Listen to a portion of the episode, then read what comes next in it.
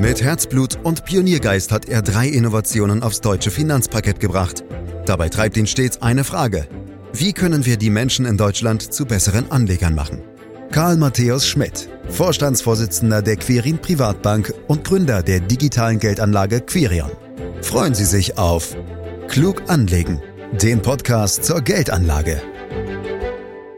Prognosen sind schwierig, vor allem dann, wenn sie die Zukunft betreffen. So lautet ein beliebtes Bonmot, das Mark Twain zugeschrieben wird. Mitunter wird auch Karl Valentin als Urheber genannt. Aber auch egal, wer den Satz geprägt hat, er stimmt in jedem Falle, vor allem an der Börse, denn Prognosen sind faktisch unmöglich. Daher wollen wir uns heute eher auf Börsenszenarien für 2023 konzentrieren und uns so der Wahrheit möglichst behutsam nähern. In diesem Podcast, den Sie überall da abonnieren können, wo es Podcasts gibt, zum Beispiel bei Apple Podcast. Fragen dazu an Karl Matthäus Schmidt, Vorstandsvorsitzender der Quirin Privatbank AG und Gründer der digitalen Geldanlage Quirion. Hallo Karl. Hallo Andreas.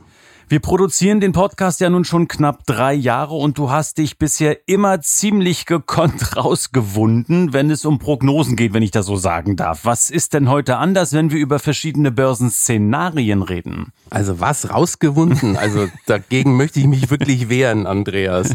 Das klingt nämlich so, als ob ich mich nicht trauen würde, weil ich Angst vor Fehlprognosen habe. Denn darum geht es nicht. Da wäre ich ja nämlich in bester Gesellschaft. Prognosen liegen schließlich sogar meistens daneben. Und deswegen ist unser Anlagekonzept ja auch prognosefrei.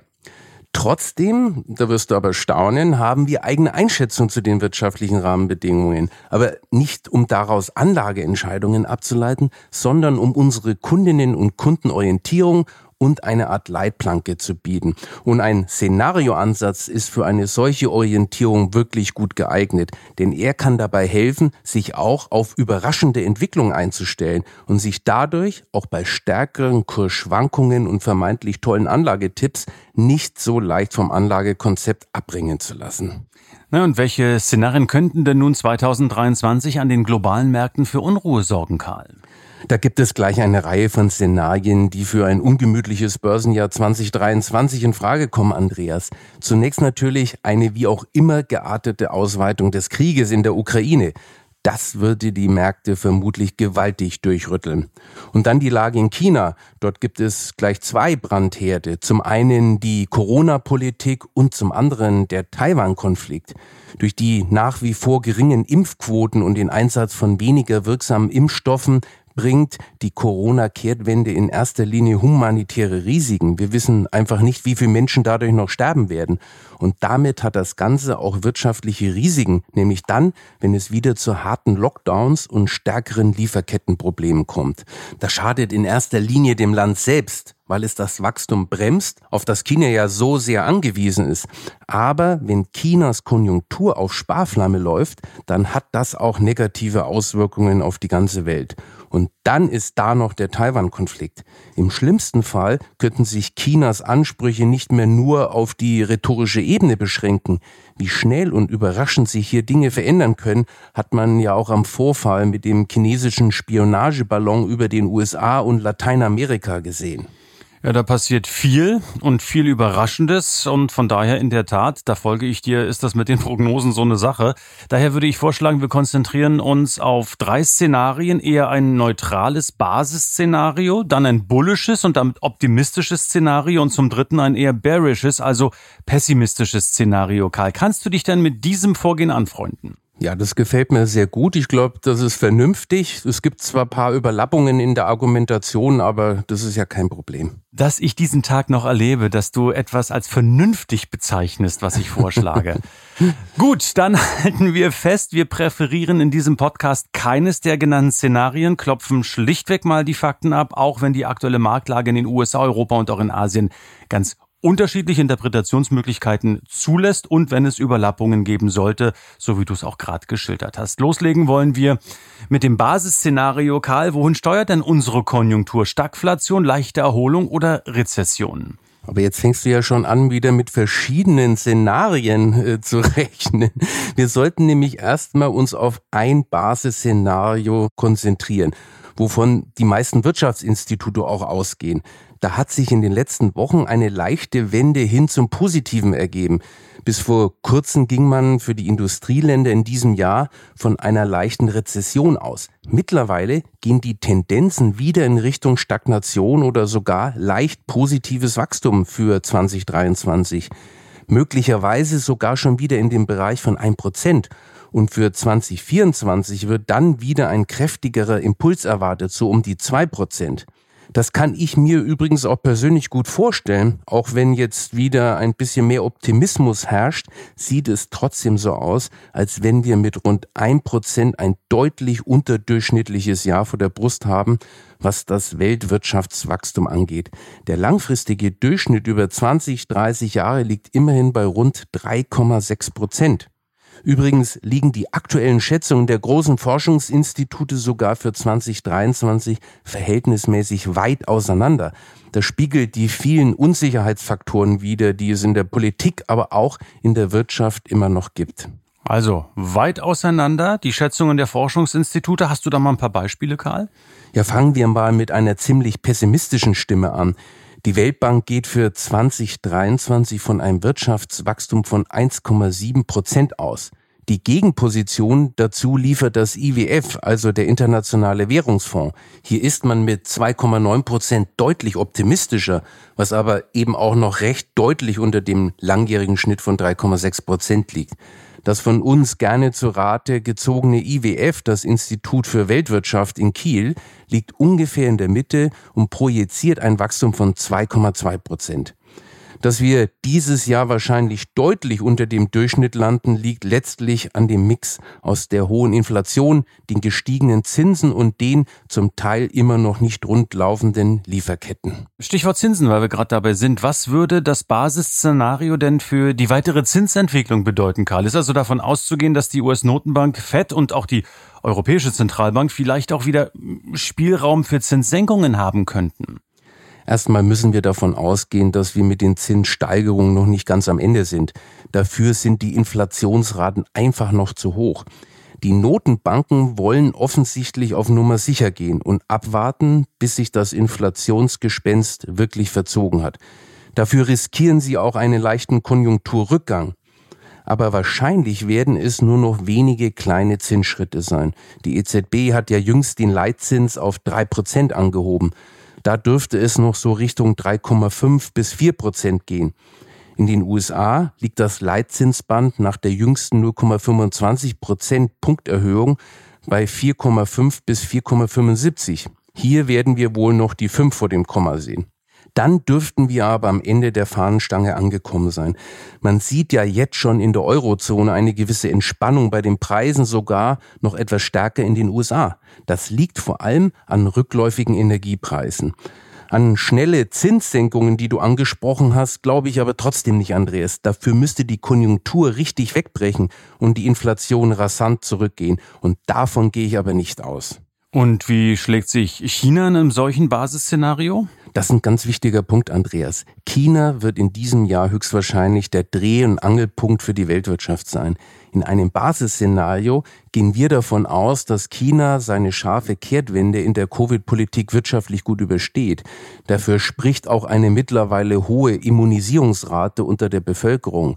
Schätzungen gehen davon aus, dass sich bis zu 80 Prozent der Chinesen bereits mit Corona infiziert haben. Und zum Glück ist die von manchen befürchtete katastrophale Erkrankungswelle mit vielen Toten bisher ausgeblieben.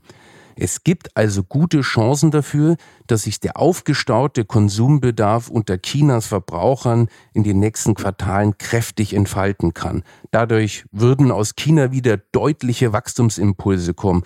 Da sprechen wir dann von Zuwächsen in Höhe von 4,5 bis 5 Prozent. Damit hat China zwar noch nicht das Level erreicht, wo es an sich hin will, nämlich auf circa 5 bis 6 Prozent, es ist aber schon mal deutlich mehr als 2022, wo China aufgrund der Covid-Probleme bei nur rund drei Prozent Wachstum war.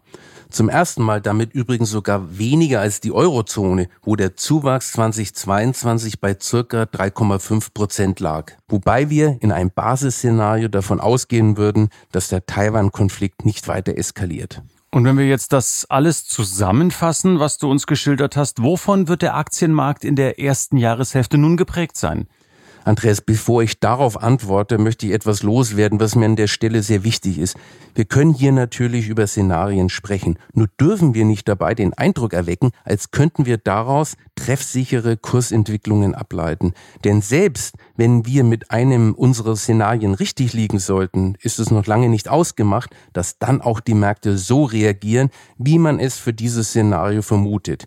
In der Regel reagieren sie völlig anders. Darum warnen wir ja auch immer davor, sich aufgrund irgendwelcher Szenarien zu bestimmten Anlageentscheidungen hinreißen zu lassen. Aber lass uns zu deiner Frage zurückkommen. Nach allem, was wir bisher so durchdekliniert haben, sprechen wir von wieder rückläufigen Inflationsraten, nicht mehr allzu stark steigende Zinsen, einem geringen, aber positiven Wachstum und keinen weiteren Kriseneskalationen, weder in der Ukraine noch in Taiwan. Damit hätten die Aktienmärkte eindeutig Luft nach oben, zumal sie derzeit weltweit auch fundamental sehr günstig bewertet sind. Okay, dann auch nochmal die Bestätigung von mir. Das eben war keine Prognose, sondern eben nur ein Basisszenario, eines von dreien. Jetzt kommen wir wie angekündigt zum nächsten, nämlich zum pessimistischen, zum negativen Szenario. Karl, wie schwer fällt dir da eine Einschätzung als so grundoptimistischer Mensch, wie wir dich hier immer erleben? Ja, da hast du recht, das fällt einem erstmal schwer, aber die Krisenherde in der Welt sind ja nun mal auch nicht zu übersehen. Und da ich Realist bin, will ich mich auch pessimistischen Überlegungen nicht verschließen. Einen optimistischen Punkt musst du mir aber noch erlauben. Die Historie der Börsen zeigt eindrucksvoll, dass der Keim für neue Aufwärtstrends oft gerade dann aufgeht, wenn allgemein eine sehr pessimistische Stimmung vorherrscht. Die Aktienmärkte drehen sehr häufig schon nach oben, wenn die allgemeine Lage noch ziemlich trist ist. Damit muss man immer rechnen und es dürfte diesmal nicht anders sein. Ja, du bist schon cool. Ne? Also ich frage schon nach den äh, negativen Szenarien und du kommst mir erstmal wieder nochmal mit einem optimistischen Punkt. Aber dieser Punkt sei dir in der Tat gegönnt. Nichtsdestotrotz, Karl, wir sind im Negativszenario und ich unterstelle für ein solches Szenario mal eine nochmalige Eskalation des Russland-Ukraine-Krieges, zum Beispiel mit einer Ausweitung auf benachbarte Länder. Welche Auswirkungen hätte das auf die europäische Wirtschaft und damit auch auf das globale Wachstum? Also da holst du natürlich das schwärzeste aller Szenarien raus. Da sprechen wir dann über die Risiken eines Weltkrieges. Und das hätte natürlich fatale Auswirkungen auf das globale Wachstum. Das Wirtschaftswachstum würde dann aber auch nicht mehr im Vordergrund stehen. In dem Fall hätten wir ganz andere Sorgen. Ich glaube aber nicht, dass Russland eine zweite Front gegen ein weiteres Land riskieren wird. Schon jetzt zeigt sich ja die schwierige Lage des Militärs, das oft mit völlig veralteten Waffen aus der ehemaligen Sowjetunion kämpfen muss. Man hört ja auch immer wieder, dass die Kampfmoral der russischen Soldaten nicht die beste ist. Okay, Karl, dann malen wir mal den Teufel nicht an die Wand und beschäftigen uns mit anderen möglichen Negativentwicklungen, insbesondere mit Blick auf die Inflation, speziell in Deutschland. Ich meine, du hast äh, verschiedene Inflationsthemen auch schon kurz angesprochen. Ich will eine rausgreifen. Wir sehen aktuell so einige Tarifauseinandersetzungen mit teils extremen Lohnforderungen von Seiten der Gewerkschaften. Wenn das so durchgehen würde, wären das dann nicht die befürchteten Zweitrundeneffekte in der Lohnpreisspirale nach oben? Natürlich liegt dieser Gedanke nahe, wenn man in der Presse die Extrembeispiele liest, wie die Verdi-Forderung von 15 Prozent für die Postangestellten. Aber das ist nicht repräsentativ für die Gesamtheit der Lohnforderung. Viele Branchen sind da zurückhaltender unterwegs. Und du darfst nicht vergessen, die Macht der Gewerkschaften ist auch nicht mehr ganz so stark. Sie verlieren ja seit Jahren erheblich an Mitgliedern. Das hat sicherlich auch mit der speziellen Unternehmensstruktur in Deutschland zu tun, mit seinen Mittelständlern. Insgesamt sind die Lohnforderungen niedriger, als man aufgrund der Verdi-Forderung glauben könnte. Und selbst die Maximalforderungen von Verdi werden ja in den Verhandlungen auch meist nicht durchgedrückt, sondern es werden Abstriche gemacht.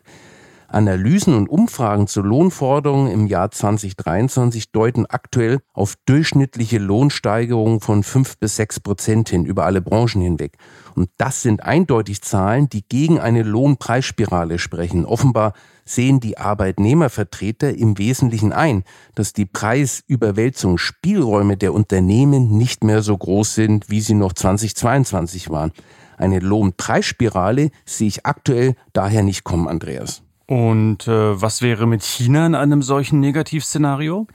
Lass uns erstmal unterstellen, dass auch in einem Negativszenario zumindest der Taiwan-Konflikt nicht eskaliert. Denn was dann passiert, das mag ich mir gar nicht vorstellen.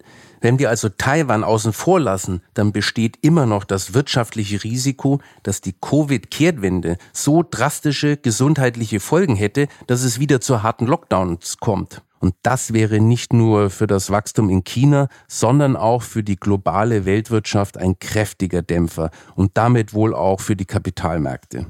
Okay, kurz durchatmen. Negativszenarien abgehakt. Äh, ich habe mir für den guten Schluss das Bullenszenario aufgehoben. Wir wollen ja auch positiv hier rausgehen. Also die beste auch aller Konjunktur- und Börsenwelten 2023. Karl, wie könnte diese Welt dann aussehen?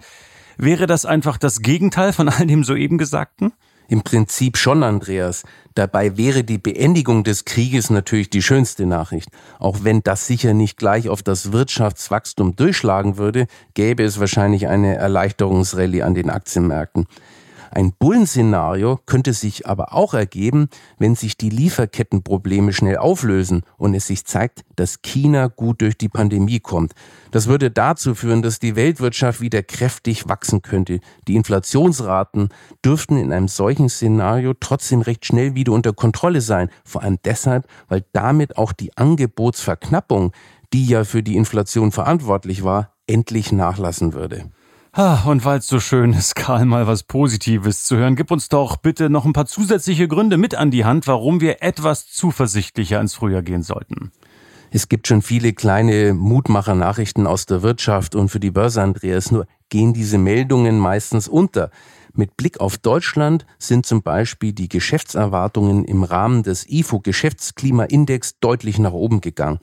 Aber mal unabhängig von einzelnen Meldungen, egal ob negativ oder positiv, für mich ist der wichtigste Grund, letztlich doch optimistisch zu bleiben, ein ganz anderer. Trotz aller Schwierigkeiten leben wir in Deutschland und Europa noch in einem vergleichsweise komfortablen Umfeld. Das wird mir oft zu schnell vergessen. Ich denke da vor allem an unsere sozialen Sicherungsnetze und das allgemein materielle Wohlstandsniveau. Bei allen Problemen, die es ohne Zweifel gibt und die auch dringend gelöst werden müssen, insgesamt jammern wir doch auf einem sehr hohen Niveau. Mutmacher Nachrichten von unserem Chef-Mutmacher Karl Matthäus Schmidt in diesem Podcast, in dem wir über viele verschiedene Szenarien gesprochen haben. Positives war zu hören, Negatives, vielleicht auch Realistisches. Wichtig aber, es waren keine Prognosen, sondern in der Tat Fakten. Klug anlegen heißt dieser Podcast, den können Sie gerne teilen mit Ihren Freunden oder auch Bekannten, denen das Wissen sicherlich auch weiterhelfen kann. Sie können ihn abonnieren, um keine Folge zu verpassen. Sie können uns bewerten und noch vieles mehr, beispielsweise auch Fragen stellen unter podcast.quirinprivatbank.de. Mehr Infos auch unter www.quirinprivatbank.de. Das war's für heute. Herzlichen Dank fürs Lauschen. Das war Klug anlegen der Podcast zur Geldanlage der Quirin Privatbank mit dem Vorstandsvorsitzenden Karl Matthäus Schmidt. Wir freuen uns über Ihre Rückmeldungen und Themenwünsche, die Sie uns gerne an podcast.querinprivatbank.de senden können. Die Quirin Privatbank steht für echte Unabhängigkeit, da sie auf Provisionen und hauseigene Produkte verzichtet. Das innovative Anlagekonzept Marktmeinung Wissen beruht auf bewährten Erkenntnissen der Finanzmarktforschung und investiert frei von Prognosen in den weltweiten Kapitalmarkt.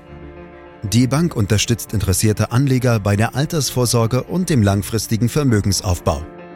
Mehr Informationen erhalten Sie unter querinprivatbank.de.